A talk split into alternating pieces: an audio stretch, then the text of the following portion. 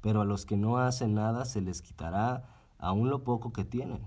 Amada iglesia, lo que la Biblia nos está diciendo es a los que hacen, a los que invierten, a los que trabajan, a los que no se quedan de brazos cruzados, a los que no entierran o guardan lo que les he dado, a esos les daré aún más.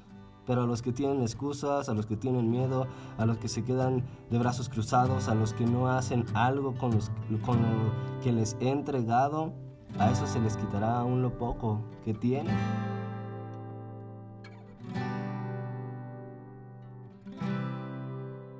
Hola iglesia, mi nombre es Gabriel, soy parte del equipo pastoral. Les mando un fuerte abrazo. El día de hoy eh, tengo el privilegio de poder compartirles una breve reflexión, esperando inspirar y animar tu fe. En estas semanas hemos estado estudiando las parábolas de Jesús y el día de hoy quiero compartirte una que se encuentra en el libro de Lucas capítulo 19. Es conocida como la parábola de los diez siervos. Tal vez ya la conoces, tal vez no, pero independientemente de ello, déjame te platico un poco al respecto para estar todos en la misma página. La Biblia nos dice que Jesús iba rumbo a Jerusalén. Esto quiere decir que ya estaba más cerca eh, ese momento cumbre de su ministerio, estaba más cerca el día de la crucifixión. Y mientras Jesús avanzaba, él era ya seguido por eh, no solamente sus discípulos, sino por una gran multitud. La Biblia nos hace saber que la gente eh, tenía la idea de que el reino de Dios comenzaría de inmediato. Así que Jesús eh, comienza a contar una historia porque quería corregir esta idea, este pensamiento. La, digamos que la gente se encontraba especulando, cada uno empezando a sacar sus conclusiones, eh, como nosotros en los últimos dos años, ¿cuántas cosas no hemos escuchado en torno a la pandemia? Y claro, cada uno de nosotros hemos especulado cosas y hasta hemos sacado nuestras propias conclusiones. Entonces Jesús comienza a contar una historia con el propósito de corregir esta idea sobre que el reino de Dios comenzaría de inmediato. Lo cierto es que en cada una de las parábolas Jesús ha depositado una enseñanza muy particular, una enseñanza muy particular para corregir nuestras ideas, nuestros pensamientos, nuestros hábitos, nuestra manera de vivir. En lo personal, algunas de las parábolas de Jesús han cambiado de manera radical mis pensamientos y mi manera de hacer las cosas. Y entonces Jesús comienza a contar esta parábola de los diez siervos y les dijo lo siguiente. Un hombre de la nobleza fue llamado a un país lejano para ser coronado rey y luego regresar. Antes de partir llamó a diez de sus empleados y le entregó a cada uno una buena cantidad de dinero. Les dijo, hagan negocio con este dinero hasta que yo vuelva. ¿Sabes, iglesia? Otra versión de la Biblia dice que les dijo, inviertan esto por mí mientras estoy de viaje. Me llama la atención que no les dejó su riqueza solo por dejársela. Venía una instrucción detrás. Hagan, inviertan. Como diciéndoles, no se queden de brazos cruzados, tienen que hacer algo con esto, pónganlo a trabajar. Tal vez muchos nos encontramos en una posición donde pensamos, es que yo no tengo nada, a mí Dios no me ha dejado ningún dinero para invertir ni para trabajar. Sin embargo, Dios nos ha dado muchas otras cosas, incluso por igual. Ya seas niño, niña, hombre, mujer, adulto, mayor, te dediques a lo que te dediques, Dios nos ha dado el tiempo por igual. Solo por ponerte un ejemplo, para cada uno de nosotros los días son de 24 horas. La diferencia está en que ¿qué estamos, en qué lo estamos utilizando. Y esto es solo una de las tantas cosas que Dios nos ha dado. Yo te pregunto, ¿qué ha dejado Dios bajo tu cuidado? ¿Qué ha dejado Dios bajo tu responsabilidad? ¿Un matrimonio, una familia, un negocio, una tierra, una misión o un llamado específico?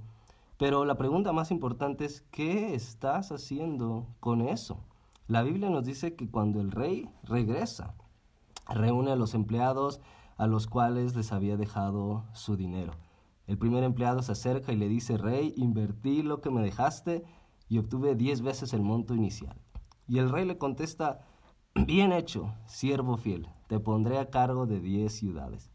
Después llega el segundo empleado y le dice al rey, yo invertí lo que, lo que me dejó y obtuve cinco veces el monto inicial. Y entonces el rey le contesta, bien hecho, te dejaré a cargo de cinco ciudades. Sin embargo, llega un tercer empleado y este solo traía la cantidad exacta que le habían dejado y le dice al rey, yo escondí su dinero para protegerlo. Sé que usted es muy estricto, muy exigente, muy difícil de tratar. Tenía miedo, así que no hice nada. La respuesta del rey no se hizo esperar y le contesta, siervo perverso, tus propias palabras te condenan. En otra versión de la Biblia dice, con tus mismas palabras te juzgaré.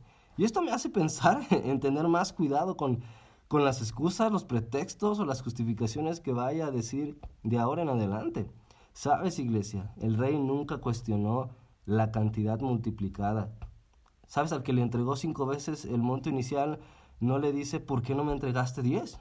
Lo cierto es que el rey no iba a exigir un número como tal, pero sí va a cuestionar qué haremos con lo que nos dejó. Es aquí donde debemos tener mucho cuidado. Sabes, Jesús no nos cuestiona la ganancia obtenida. No te va a decir, ¿por qué me das cinco y no diez? Pero lo que sí hará es cuestionar qué hiciste con lo que te dejó. La parábola que estaba contando Jesús termina haciéndonos saber el dictamen del rey. El rey dice, quítenle a este hombre lo que le di y dénselo al que obtuvo diez veces el monto inicial. No sé tú, pero de pronto esto podría parecer algo injusto. La Biblia dice que los funcionarios del rey le contestaron, pero Señor, él ya tiene diez veces más. Como diciéndole, él no necesita más y en cambio le está quitando a este que tiene poco.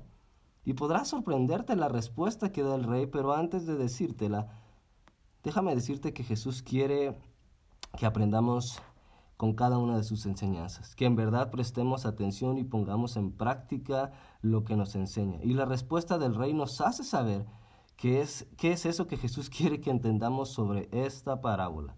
Lucas 19, 26 dice lo siguiente. A los que usan bien lo que se les da, se les dará aún más, pero a los que no hacen nada se les quitará aún lo poco que tienen. Amada iglesia, lo que la Biblia nos está diciendo es a los que hacen, a los que invierten, a los que trabajan, a los que no se quedan de brazos cruzados, a los que no entierran o guardan lo que les he dado, a esos les daré aún más. Pero a los que tienen excusas, a los que tienen miedo, a los que se quedan de brazos cruzados, a los que no hacen algo con, con lo que les he entregado, a esos se les quitará aún lo poco que tienen. Iglesia, todos tenemos algo. Todos. Tiempo, riqueza, talentos, recursos, actos de servicio, palabras de aliento, etc. Pero no se trata de qué y cuánto tengamos, sino de qué estamos haciendo con eso. Mi invitación para ti en este día es que comiences a hacer, comiences a invertir, comiences a trabajar con aquello que Dios ha dejado bajo tu cuidado, con aquello que Dios te ha dado. No tengas miedo, no lo guardes. Te animo a que desde hoy comiences a hacer uso de aquello que Dios te ha dado. Te mando un fuerte abrazo, hasta pronto.